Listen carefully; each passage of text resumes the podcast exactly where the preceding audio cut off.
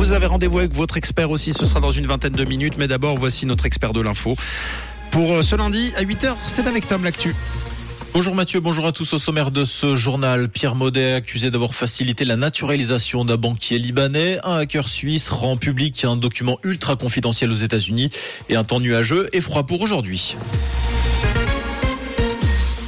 Pierre Maudet fait de nouveau parler de lui. L'ancien conseiller d'État genevois aurait sciemment aidé un banquier libanais à obtenir sa naturalisation à partir de 2015.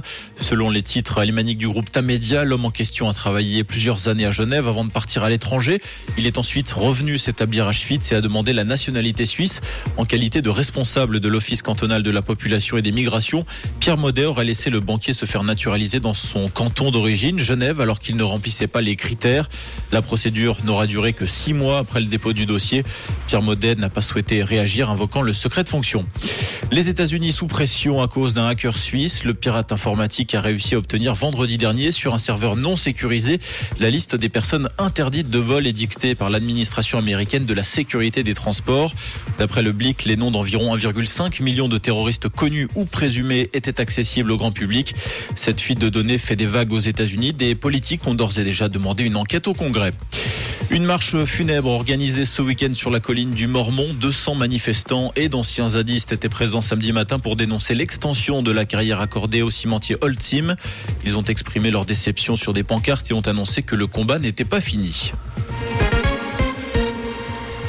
La guerre en Ukraine toujours plus meurtrière. Le bilan est estimé à 180 000 morts ou blessés côté russe depuis son redémarrage il y a 11 mois.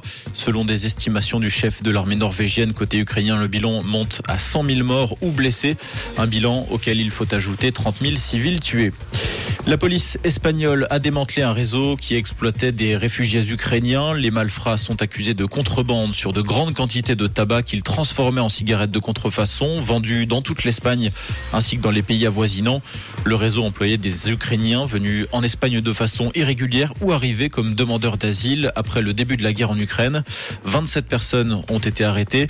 Parallèlement, 10 tonnes de feuilles de tabac et 3,5 millions de paquets de cigarettes d'une valeur totale de 37,5 millions d'euros ont été saisis. En tennis, l'aventure s'arrête là pour Belinda Bencic à l'Open d'Australie. La Saint-Galloise a été sèchement battue par Arina Sabalenka 7-5, 6-2 en huitième de finale. Belinda Bencic était la dernière prétendante suisse en lice à Melbourne. Et pour aujourd'hui, le ciel s'annonce mitigé avec des passages nuageux au programme de ce lundi. Quelques éclaircies au fil des heures. On a moins 8 degrés à Ria et à la Tour de Trême et moins 4 degrés à Renan et Romanel-sur-Morge avec beaucoup de vent au programme de ce début de semaine. Un très bon lundi à tous et belle matinée à l'écoute de Rouge. C'était la météo, c'est Rouge.